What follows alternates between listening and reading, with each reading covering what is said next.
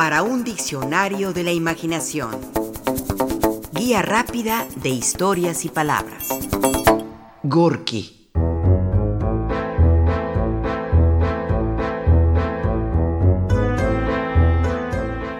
...1868... marca el año de nacimiento de uno de los grandes escritores rusos.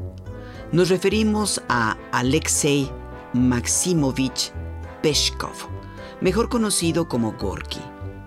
No se la pasó fácil en su infancia. Perdió a su madre y padre a edad temprana y quedó al cuidado de un abuelo del que recibió injurias y golpes.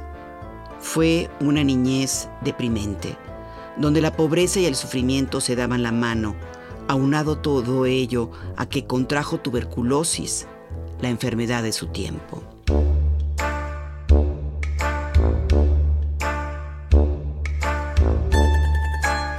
Debido al maltrato que recibía. Al momento de quedar huérfano, apuñaló a su padrastro. Lo hirió levemente, pero la reprimenda fue durísima. A los 12 años, su abuelo lo corrió de casa, diciéndole, no eres una medalla que uno pudiera colgarse al cuello, y ya, no tengo sitio para ti, sal al mundo. El pequeño Gorky salió a ganarse la vida como mejor pudo. Fue panadero, cargador, bracero, remero en el Volga, aprendiz de cocinero.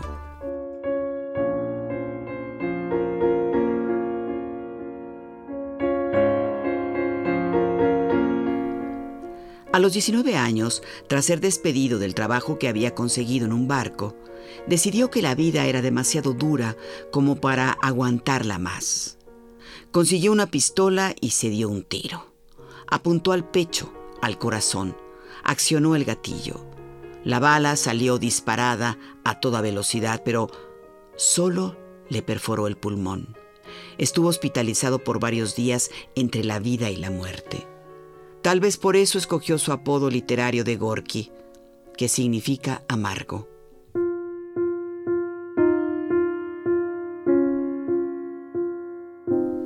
La pobreza, la marginación, además de su preclara inteligencia, lo conducen a adherirse a movimientos de reivindicación social, en especial los de la causa obrera. Participa en muchas manifestaciones y es golpeado y encarcelado muchas veces por la policía zarista.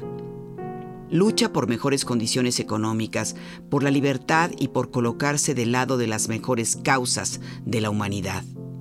Le toca el tiempo de zozobra política, donde la inconformidad social va dando paso a ideas utópicas de un socialismo sin duda humanista y bienhechor.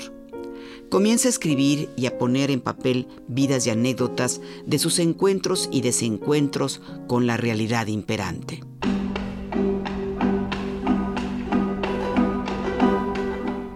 En 1898, publicará su primer libro de cuentos, que le abrirá las puertas del reconocimiento literario, que obtendrá aún más al publicar en 1902 su obra de teatro Los Bajos Fondos y en 1906 su gran novela La Madre.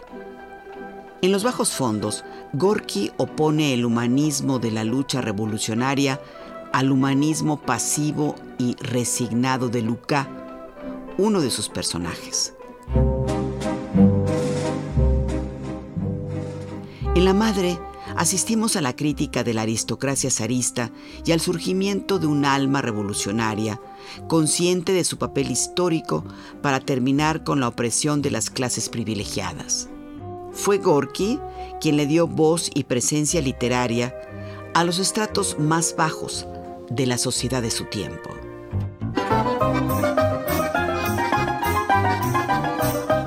Hacia 1902, Gorky conoce a Lenin, del que se hace su amigo. Juntos participan en mítines y arengas revolucionarias. Es Lenin quien lo convence de dejar Rusia para tratar de curarse la tuberculosis. Si bien no en un hospital, sí en condiciones climáticas menos adversas.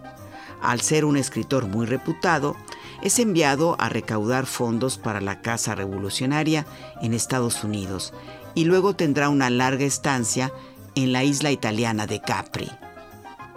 Para 1913 regresa a Rusia, cobijado por una amnistía del gobierno zarista para dejar de reprimir a los disidentes políticos, entre los que se encontraba el propio Gorky.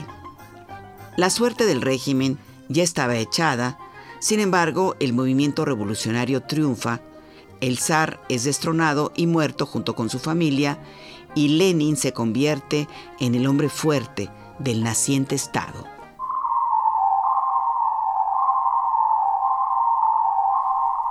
Gorky, quien para estos momentos ya había expandido su obra literaria con libros como La vida de un hombre innecesario, por Rusia y el primer volumen de sus memorias, conocidas como Entre los hombres, se convierte en un crítico de la manera como la utopía socialista se implanta en su país. No le agradan las purgas, el autoritarismo, los asesinatos que ve por doquier.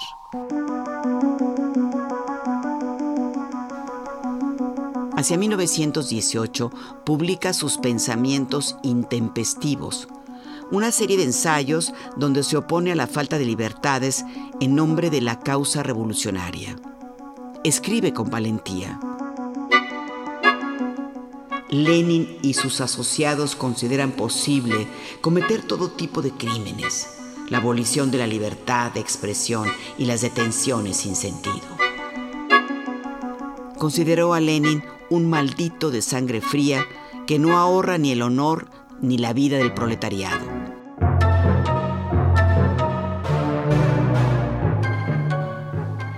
Gorky se opuso, por ejemplo, a la detención en 1921 de Nikolai Gumilyov, el exmarido de la gran poeta Ana Akhmatova. Consiguió audiencia con Lenin, de quien obtuvo una carta para liberarlo, pero cuando la llevaba a sus captores, estos ya lo habían ejecutado.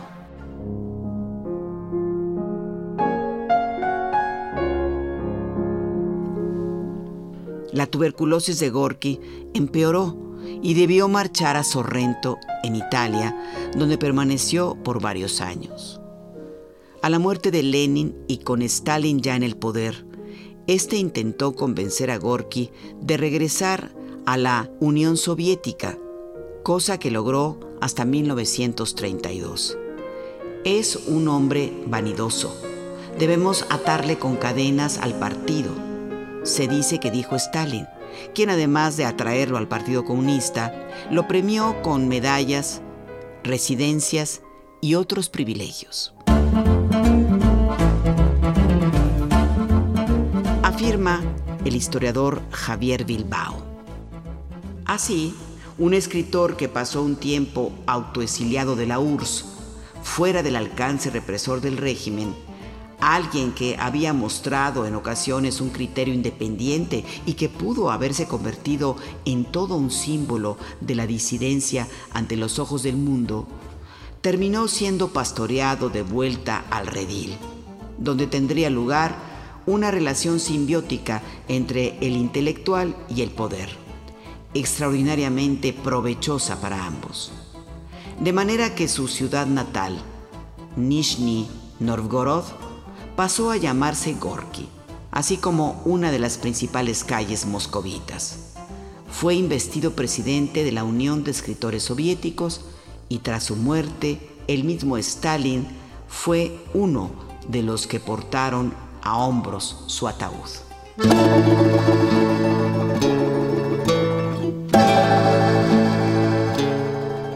Sin duda, Gorky es un enorme escritor.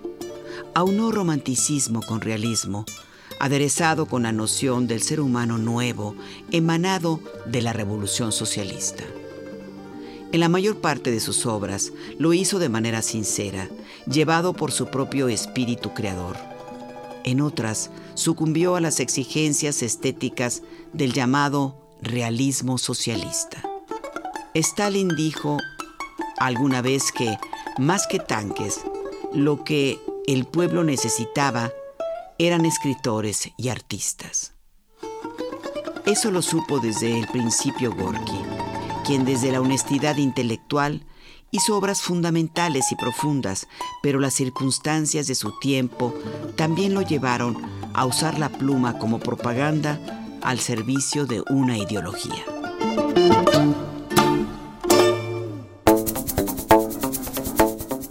Para un diccionario de la imaginación.